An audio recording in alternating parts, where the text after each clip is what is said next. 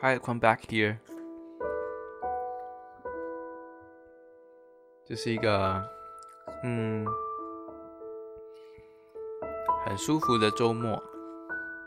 为什么这么说呢？因为我们好不容易考完了考试，最近去考英文，特别觉得放松。暂时没有什么太紧绷的目标，工作上也是呃告一个小段落。我现在在吃的是苹果，不是坚果，因为我们坚果已经吃完了。好，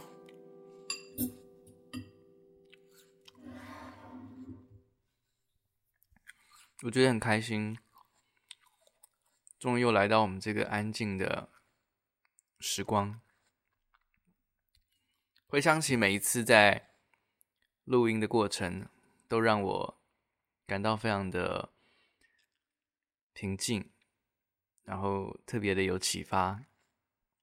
我很开心，我们可以找到一个这样子的方式去呃沉淀自己，提升自己。好，让我喝口水，我们准备。继续来谈谈投资税务的部分哦。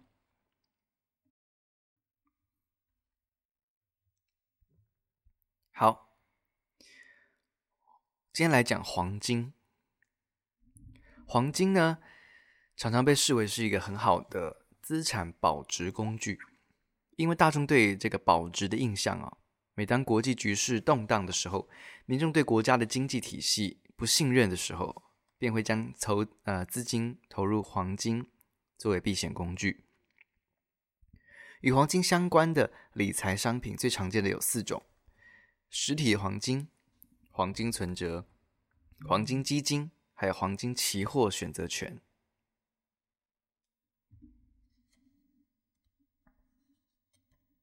黄金我们曾经有小额的买过。好，我们第一个来看实体黄金。尽管投资黄金的方式越来越多元哦，但是购买实体黄金现货仍然是许多长辈们的最爱哦。在传统文化中，黄金也常常是在婚嫁等等重要场合作为馈赠。买卖金饰、金条、金币等等，通常在银行或银楼做交易。若到银行买黄金，好处是黄金的品质有保障，也有银行公告价格可以参考。若是在银楼买黄金，则可以参考各地区银楼工会的牌告价格。此外，买卖的时候检验纯度，可以避免后续的纠纷，也有保障。还要记得收好保证书，留下和银楼的交易记录，未来要卖回才方便。在税务上，出售黄呃收藏的实体黄金或是金饰的所得，它是属于个人一时贸易盈余，也就是说，它不属于经常性买卖行为的盈余，那需要并入综所税的盈利所得内申报哦。我们来重点小小整理一下，实体黄金的交易通路是在银行或银楼。那它的税负方面呢？它是属于盈利所得，以成交金额的六趴计算所得额。那买卖的时候要注意日后回收的问题，还要确保黄金的品质跟额外费用问题，就是可能检验费啊、维护费啊等等。下一个我们来讲黄金存折。黄金存折是很方便而且普遍投资黄金的管道哦。目前国内有许多银行提供这项商品，除了可以依照牌价买卖黄金之外，还可以选择领出黄金条块。不过领出后通常不能再回售给银行了。在税务上，黄金存折所赚到的价差是属于财产交易所得，应该并入综合所得税。当有损失的时候，则可以自当年度财产交易所得扣除。有没有用完的额度，可以留待未来三年内来使用哦。出售黄金的成本认定，可以采个别认定法、先进先出法、加权平均法、移动平均法等等，都可以选择。申报综所税的时候，有买卖交易必须采用一致的计算方法哦。所以刚刚提到黄金存折，它交易通路就是银行。那么税负方面呢，它属于财产交易所得，不是盈利所得哦。它财产交易所得买呃卖价减除买进成本以及其他必要费用之后，并入综合所得。如果有交易损失，则可自财产交易所得扣除。没有用完的扣除额度，可以在未来三年内使用。下一个，我们来谈黄金基金。投资黄金基金不等于投资黄金哦。黄金基金是指基金主要投资于金矿公司的股票或公司债。基金也有可能部分投资于从事其他贵金属等等的非金矿公司的股票或公司债哦。黄金基金一般并非实际持有黄金或其他金属，而是金矿公司的股票或公司债，因此基金的绩效跟金价也不完全联动。当黄金价格有所起落，这些工具的报酬率有可能和黄金价格的涨跌幅是有落差的。平平均来说哦，黄金基金的波动率是黄金现货价格的二到五倍哦。因此，黄金基金适合积极型或能够承担高风险的投资人。黄金基金的课税规定，同先前介绍过的黄呃基金课税规定哦。基金配息应该是投资标的于境内或境外，申报个人综合所得税或个人最低税负制。买卖也就是赎回啊、基金的损益，也应该是基金注册地于境内或境外，免证券所得税或是申报个人最低税负制。好，复习一下黄金基金交易通路呢，有银行、投信公司、投顾公司。税负方面，它从它是跟一般的基金课税一样。那么，基金投资组合会影响投资绩效。以这四种黄金投资方式来说，黄金基金跟金价的联动性是最低的。好，我们来看最后一种黄金期货及选择权。黄金期货以及选择权的部分牵涉的税负有期货交易税以及期货交易所得税。黄金期货契约的期货交易税是按每次交易的契约金额向买卖双方交易人各课百分呃百万分之二点五。黄金选择权契约的期货交易税是比较高的，是按照每次交易的契约金额向买卖双方交易人各课征千分之一。那么，如前面期货投资章节所提到的，黄金期货以及选择权目前是不课征期货交易所得税的。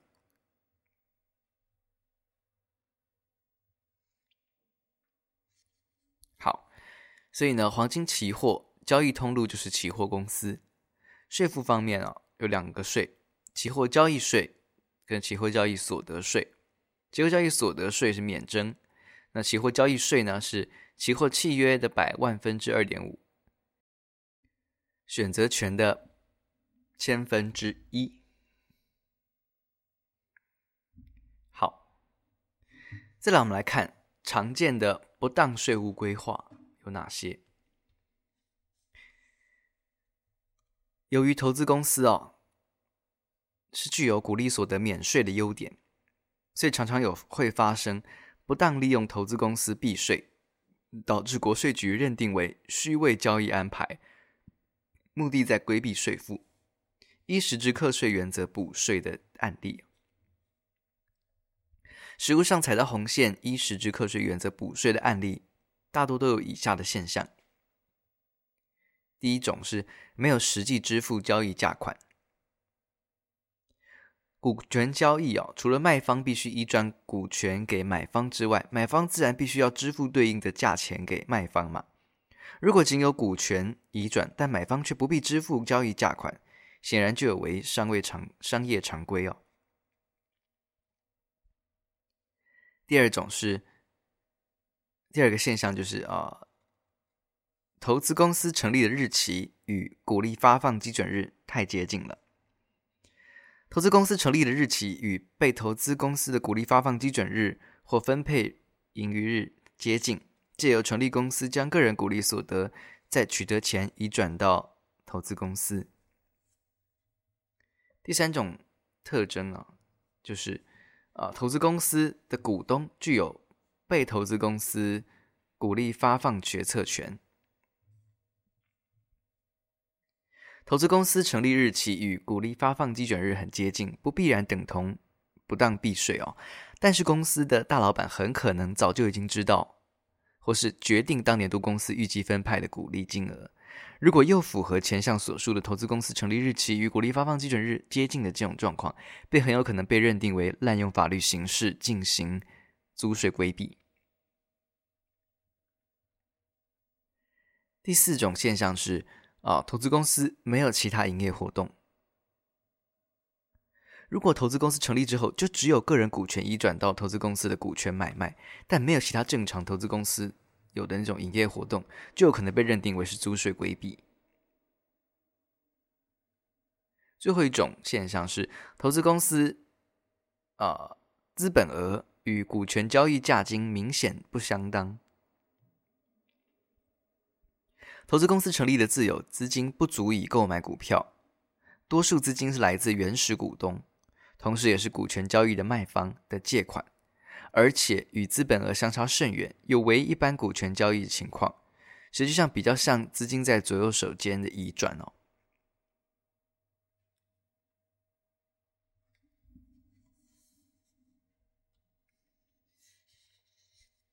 那我们来看投资理财的节税规划，刚刚是不当的，现在我们来看合法的。第一个是善用股利课税二择一制度，什么意思呢？股利所得课税哦有两个方案，股利所得合并计税，或者是单一税率二十八趴分开计税，这两种可以选择。那无论你是正打算要投入股票市场，或是已经持有满手的股票，投资的时候。都多了一项功课，那就是怎样挑选对自己有利的方案。大致而言，综所税率在二十趴以下的人，由于综所税率已经低于单一税率二十八趴，应该选择鼓励所得合并计税，而且这个方案中还有八点五趴或八万可抵减税额。综所税率在四十趴的人。因为鼓励并入综合所得的实质税率可能超过分开计税的税率二十八趴，所以多数情况下会选择单一税率二十八趴分开计税，会比较有利啦哦。那么至于税率在二十八呃在三十趴的人，接近二十八趴嘛，那你就应该要就两个方案实际去试算，去择优选择。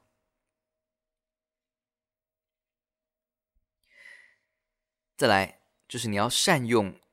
证券交易所得免税，投资的资本利得目前是免课征证券交易所得税的，给予投资人许多节税的空间。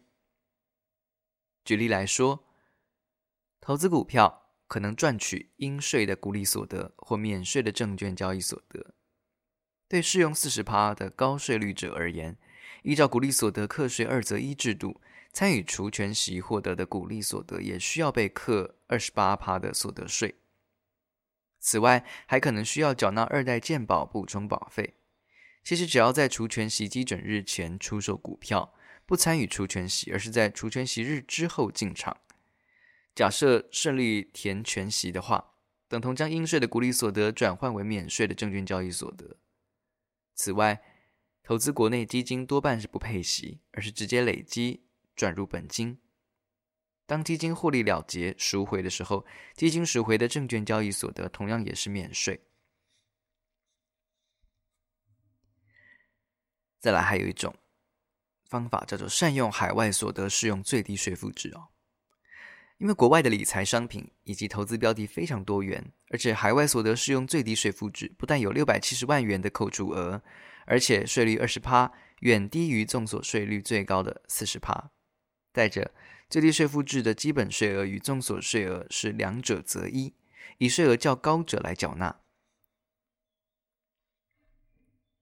即使海外所得超过六百七十万元，也不一定需要缴纳最低税负制的基本税额。对于适用综所税率超过三十趴的民众，如果能够适度规划境内外的资产，也可以获得不少节税效益。哦，哪些理财商品的所得适用最低税负制呢？就是说，哪些理财商品的所得是属于海外的？下面快速的念过，让大家有一点印象就好。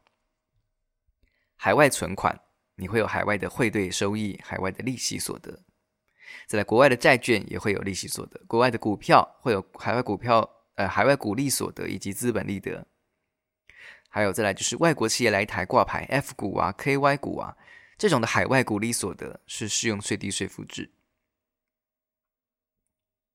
海外存托凭证也叫也。你去买卖也有海外资本利得，台湾存托凭证会有海外的股利所得，投资海外标的的基金，你会有海外股利利息所得。最后一个是境外基金，你会有海外资本利得。好，下一种，你可以善用分离课税，投资适用分离课税的金融商品有。多重效益。首先呢，分离课税代表不需要计入综合所得总额，如此一来不会造成所得增加而拉高综合所得税适用税率。你可以分离课税的金融商品有哪些呢？有公债、公司债、金融债券、短期票券、金融商品，呃，金融资产证券化的商品跟不动产投资信托。这些都是利息所得按十趴税率分离计税的，分离课税啊，sorry，课税。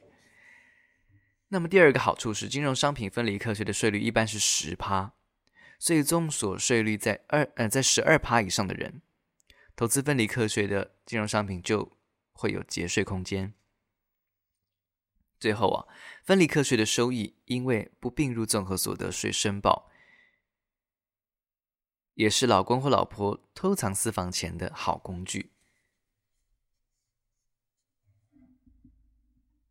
我们来吃点水果，休息一下下。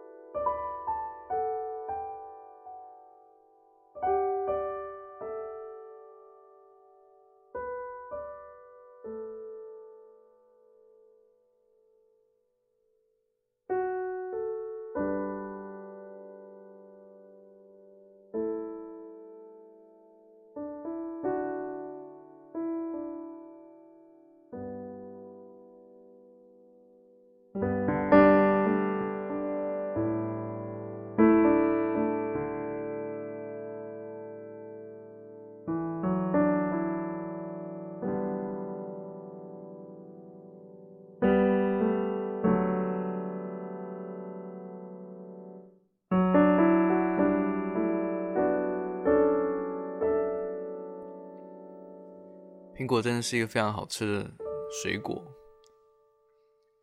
刚刚真的吃的好过瘾哦！而且我觉得苹果的那种很平衡的电解质，你吃进身体就会不知道为什么有一种舒服的感觉，好像你的身体也、呃、跟着平衡了。好，接下来我们来看下一个，下一个方法，呃，合法的节税方法叫做善用投资公司来节税。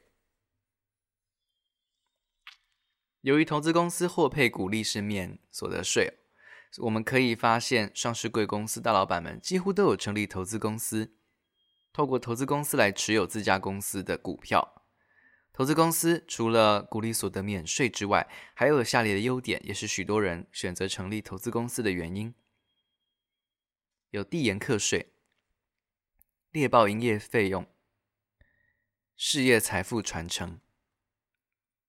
我们来看第一个递延课税。由于哦，投资公司取得股利所得是不课税。那当投资公司将盈余再分配回个人股东的时候，才会课个人综合所得税。相较之下，透过投资公司持股，个人所得实现的时间点会比个人直接持股晚一年。此外，投资公司分配盈余的时间点通常可以自行决定。若当年度不不分配，而是选择综合所得税率较低的年度再分配，还可以达到减轻个人税负的效果哦。再来是，你可以列报营业费用。相较于个人名义投资，在申报综合所得税的时候，几乎难以减除费用嘛。以公司名义进行投资，你可以列报营业费用。例如，如果投资的资金来自银行借款，这些利息费用可以列报费用。反之，个人投资就没有这个好处。